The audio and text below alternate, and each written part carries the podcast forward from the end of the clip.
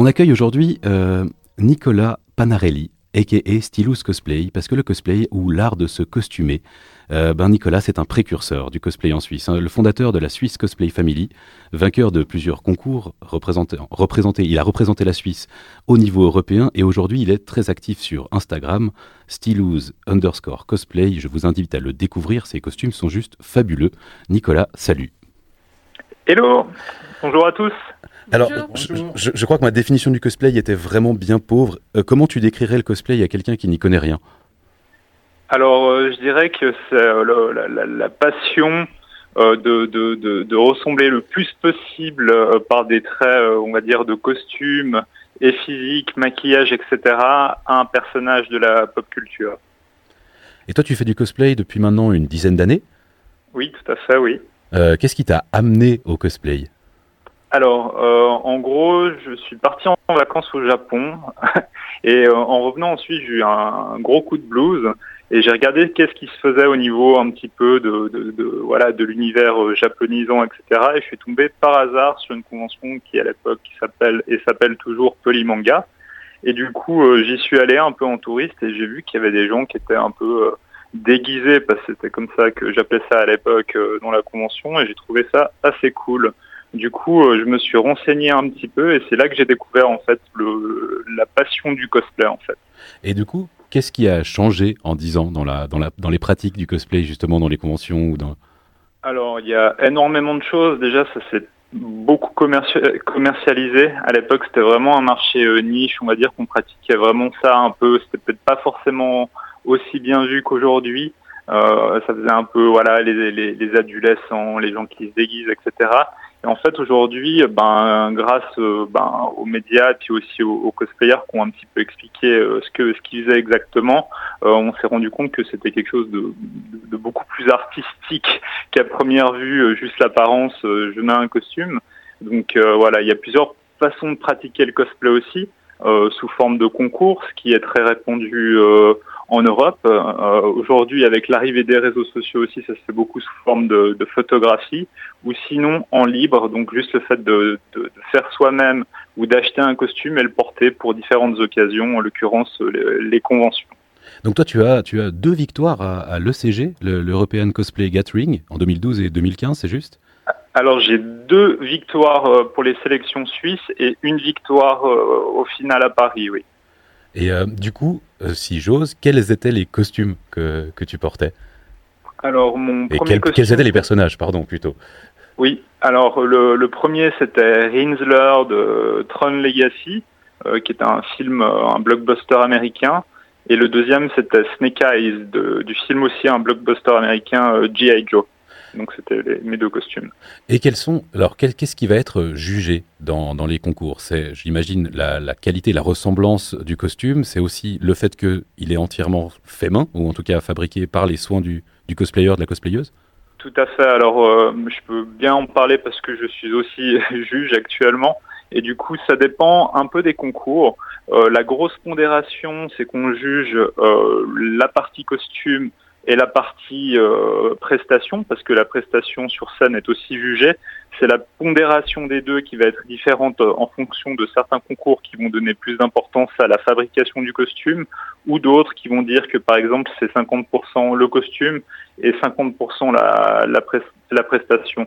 Et après, dans chacun de ces deux groupes, il y a plein de, de sous-catégories euh, qu'on va encore juger, comme euh, le, type de matériaux choisi, euh, la compréhension par exemple de, de, la prestation, ce qui s'est fait sur scène, euh, les détails, la qualité des, des, accessoires sur scène. Donc c'est vraiment assez technique.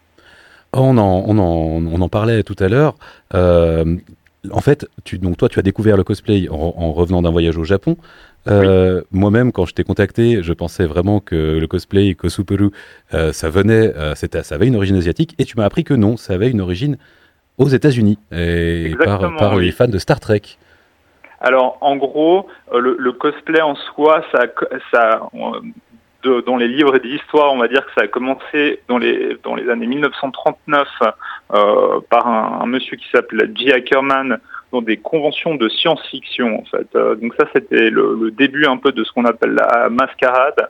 Aujourd'hui les grosses conventions aux États-Unis où les gens se rendaient dans des voilà dans des events en costume. Ensuite, ça s'est démocratisé dans les années 70-80 au Japon et le mot cosplay en fait a été créé par un japonais qui travaille dans un magazine qui s'appelle My Anime et du coup en fait c'est là que ça s'est démocratisé et euh, ensuite, ben, avec euh, dans les années 90, ça arrive en Europe. Et puis nous, on a une, chaque continent a un peu sa façon de pratiquer le, le, cosplay. Mais c'est vraiment euh, le, cosplay a été créé aux États-Unis. Ouais. Et donc ici, la, manière, ça va être énormément donc des concours justement, mais aussi beaucoup de pratiques libres, beaucoup, justement d'achats de costumes ou de, de parties du costume. Alors on voit vraiment une évolution qui est, euh, moi en disant j'ai vraiment vu euh, beaucoup de changements euh, un peu bah, aussi partout, que ce soit en Europe ou ailleurs.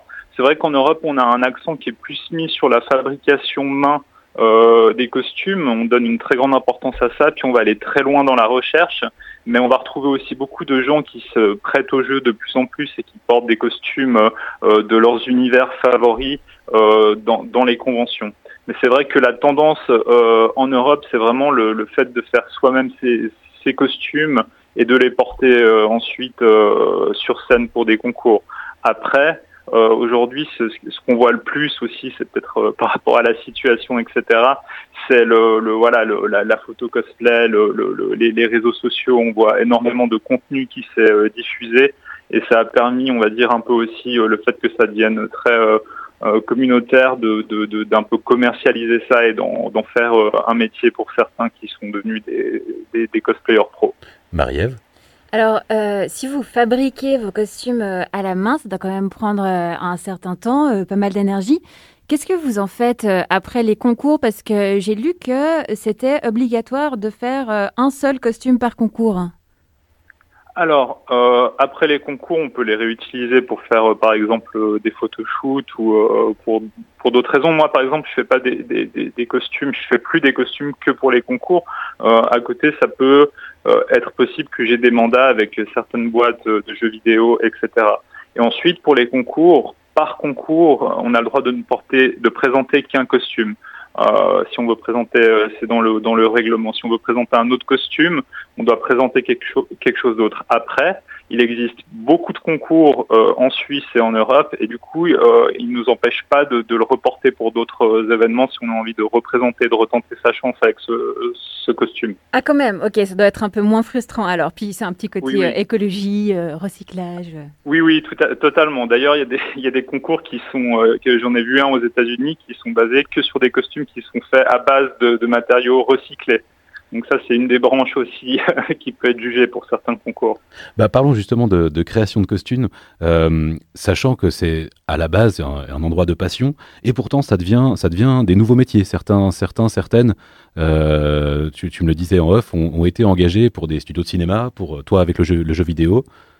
Oui, oui. Ben, c'est vrai que ça, ça crée des opportunités. Aujourd'hui, ça s'est tellement professionnalisé que ben, euh, on, on, on, contourne un petit peu aussi grâce aux nouveaux matériaux à, presque à un niveau euh, professionnel. Du coup, moi, ça m'a permis de rencontrer des gens qui travaillent dans l'industrie du cinéma. Euh, en l'occurrence, euh, j'ai des amis qui sont chez Weta Workshop et qui, euh, donc ceux qu'on fait le, le, Seigneur des Anneaux, etc et qui me disent qu'ils utilisent eux-mêmes certaines techniques qu'on utilise et qui sont impressionnés parfois par le, la, qualité de, fabrication des, cosplayers. Et euh, du reste, moi, ça m'a fait euh, l'année dernière une opportunité dans le, cinéma. Du coup, j'ai été casté pour participer à un film, euh, un fan film inspiré d'un jeu vidéo qui s'appelle Cyberpunk. Et du coup, euh, ça m'a permis de travailler avec des gens qui font ça euh, donc qui c'est vraiment le, métier, donc ça, offre vraiment des, opportunités. Aujourd'hui, toi, tu vis du cosplay Non, alors moi je suis dans la finance et à côté c'est devenu, euh, on va dire, un petit métier euh, malgré soi. Ça me prend énormément de temps, mais euh, je veux que ça reste un hobby, je veux que ça reste une passion. J'ai pas envie de me, me dégoûter de la chose en faisant que ça en fait. Oui, surtout que, comme, comme euh, Marie-Ève le soulevait, ça, ça, prend du temps, tu le disais aussi. Et tu es également un, pratique, euh, pratiquant. Euh, oui, en tout cas, tu pratiques le GN. Le GNR, c'est le jeu de rôle grandeur nature. Je voulais faire ce lien parce que on est aussi dans un travail sur le costume. Peut-être la grande différence, c'est que dans le, dans le cosplay, le but est de de choisir et de, de copier un personnage connu, qu'on le reconnaisse, oui. alors que dans le grandeur nature, on invente son propre personnage avec ses propres caractéristiques, euh, qui est la base du, du roleplay. Voilà, je dirais que c'est la grosse distinction, c'est que le cosplay est vraiment orienté plus sur l'apparence, même s'il y a une partie roleplay qui est quand même euh, importante. On la voit moins en Europe, mais elle est assez présente aux États-Unis où les gens restent dans le rôle de leur personnage euh, donc, qui porte le costume. Euh, le, le, le, LARP, le GN, c'est vraiment orienté quasiment que sur le sur la façon de, de roleplay son, son, son personnage et d'incarner euh, qui on veut. Donc il y, a une, il y a une dimension qui est beaucoup plus théâtrale et qui est plus imprégné de ça. Euh, donc je dirais que c'est la grosse différence. Après, le costume fait aussi euh, partie, euh, c'est une partie importante du GN, et du coup, euh, des gens ont des costumes magnifiques. Du reste, les, les, plus gros GN en Allemagne, il y a, je pense, 5 à 10 000 participants. Euh, les costumes, c'est magnifique. donc les deux sont liés par le costume, mais dans la façon de pratiquer, euh, le GN est plus orienté sur le, jeu de rôle. Et sur Instagram, tu, donc sur, ou sur les réseaux sociaux, euh, tu vas autant poster euh, tes costumes, enfin tes cosplays, que des costumes qui seraient de ton ou tes personnages alors, on dira que, je dirais que je suis assez libre à ce niveau-là. Euh, j'essaie de partager un maximum avec ma communauté, puis aussi de poster des choses qui me plaisent à moi et qui vont aussi plaire euh, du coup au, public. Ça m'arrive de poster, voilà, dans mes stories euh, les aventures quand on part avec mes, mes, amis dans des GN, etc. C'est toujours sympa de voir, voilà, ces immenses villes construites pour faire du roleplay. Et puis, ça m'arrive aussi de, voilà, de filmer les, conventions. Bah, je, voyage beaucoup grâce à ça et du coup de, partager avec les gens un peu euh, mes aventures. Eh bien, Nicolas, merci énormément pour cette présentation, pour ces réponses. Euh, je le rappelle et je vous invite vraiment à aller voir Stylouz underscore cosplay sur, euh, sur Instagram. Tu nous as envoyé une très belle photo qui sera également sur, le, sur le podcast de Midi Bascule. Un costume de Kakashi. On revient encore sur Naruto. Nicolas, une très belle journée. Merci à vous. Bonne journée.